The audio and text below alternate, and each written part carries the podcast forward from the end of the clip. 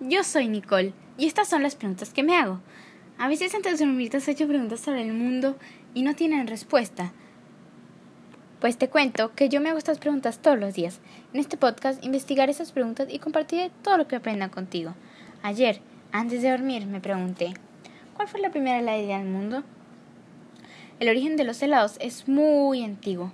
Algunos sostienen que los antiguos romanos son los inventores del sorbete para lo cual utilizaban nieve, frutas y miel. Cuentan que el emperador Nerón hacía traer nieve a los Alpes para que le preparasen esta bebida helada. Otros, en cambio, señalan que los chinos, muchos siglos antes de Jesucristo, ya, mezclaban la nieve de las montañas con miel y frutas.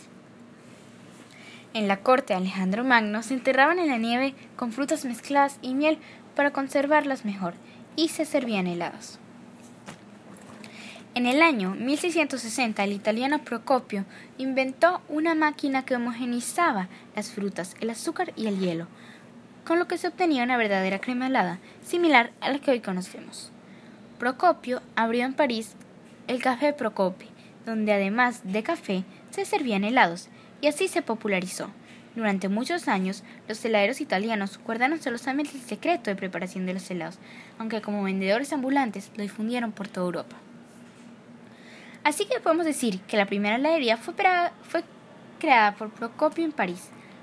Y lo mejor es que sigue existiendo, así que si vas a París puedes visitarla. ¿Y cuál es tu sabor favorito?